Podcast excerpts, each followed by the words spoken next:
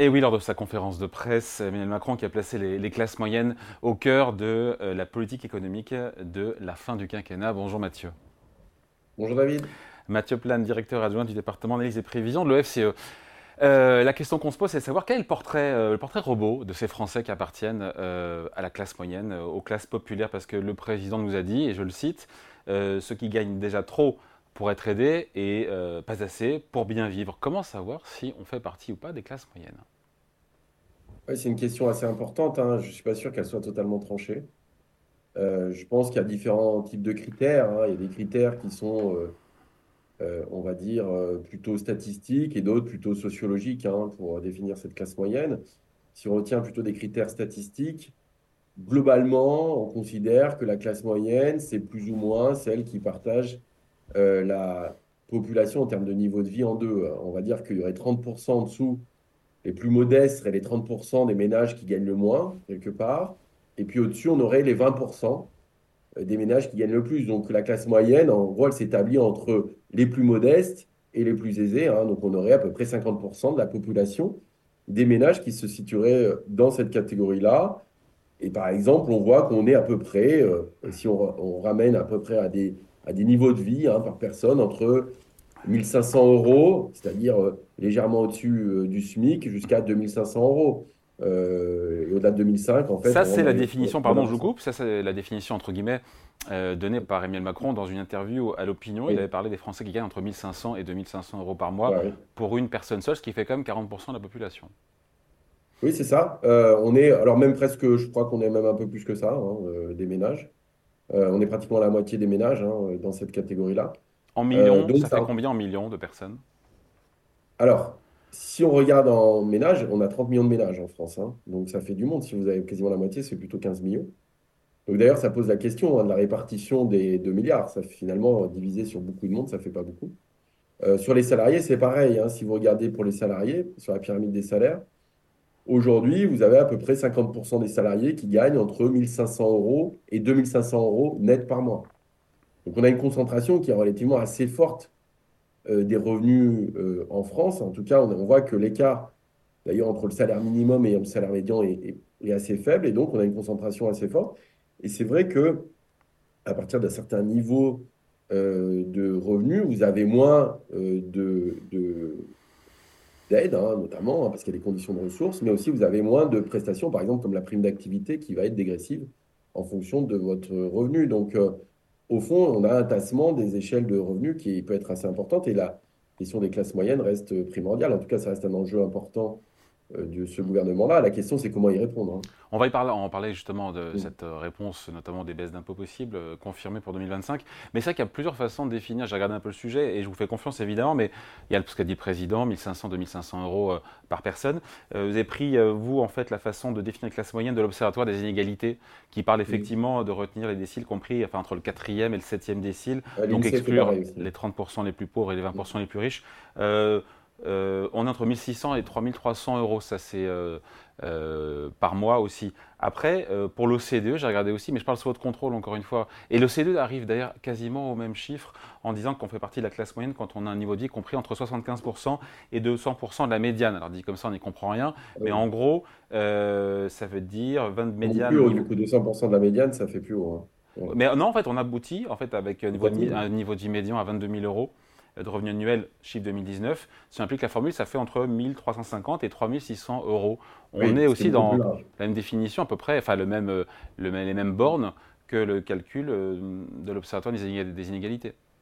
Oui, alors si vous montez euh, jusqu'à 200% du niveau de vie médian en France. Définition CDE, définition CDE. Hein. Oui, oui, définition CDE, le niveau de vie médian en France, il est plutôt autour des 2000 euros. Ça veut dire 200%, ça fait 4000 euros, pas loin de 4000 euros net. En France, il faut savoir qu'on rentre dans les 10% des ménages les plus aisés déjà. Donc ça veut dire qu'on élargit encore la classe moyenne. C'est-à-dire que effectivement, euh, on pourrait avoir quelque chose de plus large encore, hein, mais entre 1004 jusqu'à 4000, vous avez 70-80% euh, euh, des ménages. Vous avez vraiment beaucoup, beaucoup de monde. Donc là, on a encore une définition qui est, qui est encore plus importante. Mais c'est vrai que pour autant, la situation, elle est difficile de dire il y a un seuil réel de classe moyenne. On, voit que c'est plutôt lié à des comportements, en réalité, dans lesquels, en fait, si vous interrogez d'ailleurs les Français, je crois que la trois quarts des, Français considèrent être dans la classe moyenne. Alors qu'il y en a entre 40 et 50% en réalité. Alors voilà, mais ça, c'est une définition purement statistique. Mais si vous demandez aux gens, ils considèrent pour beaucoup être dans la classe moyenne. après, c'est quand le président de la République parle de la classe moyenne, c'est plutôt à lui qu'il faudrait lui demander ce qu'il entend. Il a défini entre 1500 et 2500 euros, mais typiquement, ce n'est pas la même chose. On voit bien euh, d'être, de gagner 2000 ou 2500 euros si c'est uniquement les revenus du travail. Ou imaginons si vous êtes retraité, vous avez une pension de retraite qui a 2500 euros, c'est une retraite plutôt élevée, ce qui n'est pas forcément un salaire élevé. Ou alors imaginez même que c'est une situation de rente et que vous touchez uniquement des revenus financiers à ce niveau-là, ce n'est pas exactement la même chose. Donc même il y a une considération autour de l'activité, je pense. Et quand euh, Emmanuel Macron parle de la classe moyenne, je pense qu'il parle aussi maintenant principalement de la classe moyenne qui est en emploi, qui travaille. Je ne suis pas sûr qu'il inclut forcément euh, les retraités, dans, euh, notamment dans cette considération de redonner du pouvoir d'achat.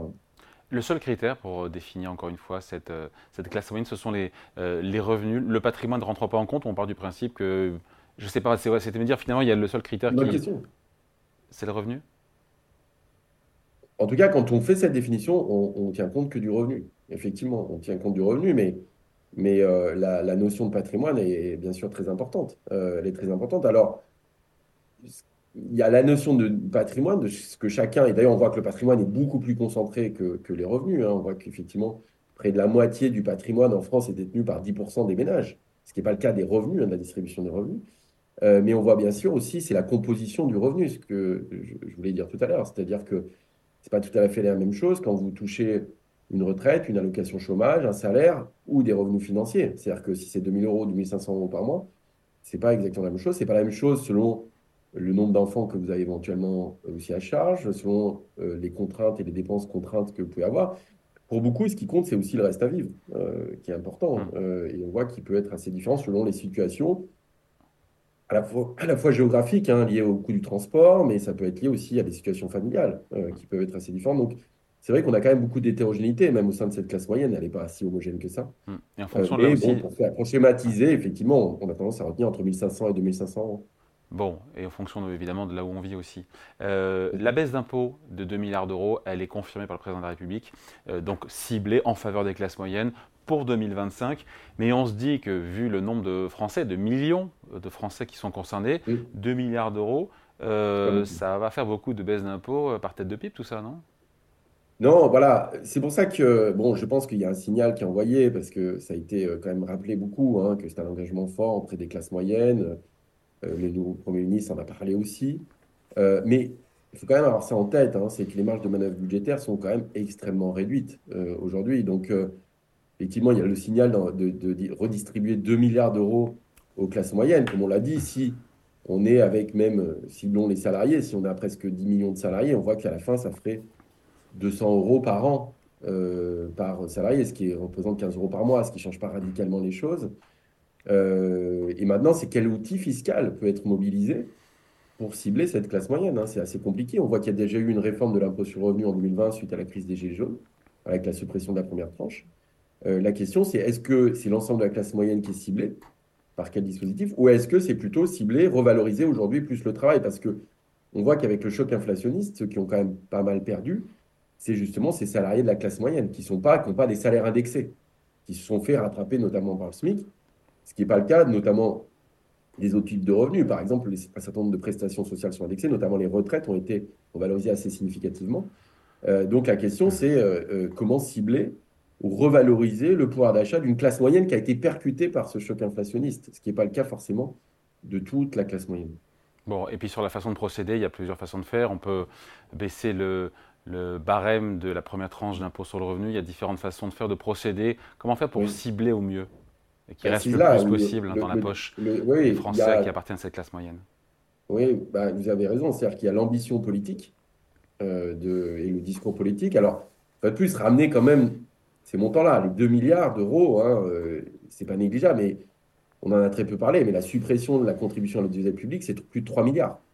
C'est beaucoup plus la hausse, par exemple, de la taxe, si jamais on a une augmentation de l'électricité de la taxe euh, sur l'électricité qui augmenterait une hausse de 10% de tarif d'électricité, c'est plus de 2 milliards par an d'augmentation. Donc euh, euh, voilà, c'est quand même un peu, il faut faire attention, il y a deux poids, deux mesures. C'est quand même c'est des montants qui restent assez limités d'un point de vue macroéconomique.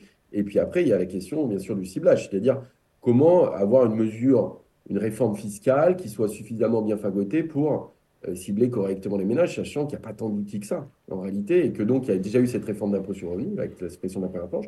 Donc c'est assez compliqué d'avoir le bon levier. Et puis, l'impôt sur le revenu, tout le monde le paye, euh, et donc y compris les retraités. Si l'idée, c'est de revaloriser le travail, l'activité, les actifs, euh, alors à ce moment-là, l'impôt sur le revenu n'est pas forcément le bon outil fiscal. Mais ça pose la question de comment faire. Et alors dans ces cas-là, quel serait le bon fiscal? Non, parce qu'il y a des histoires sur les cotisations sociales, par exemple. Mais euh, il y a toujours le problème de la constitutionnalité de ce type de dispositif. Effectivement, d'avoir une, forme de plus ou moins de barème de progressivité sur les cotisations sociales salariées. Euh, mais ça pose la question de, de son application constitutionnelle. Allez, merci beaucoup. Explication signé Mathieu Plane, directeur adjoint du département analyse et prévision de l'OFCE. Merci Mathieu, salut. Merci David.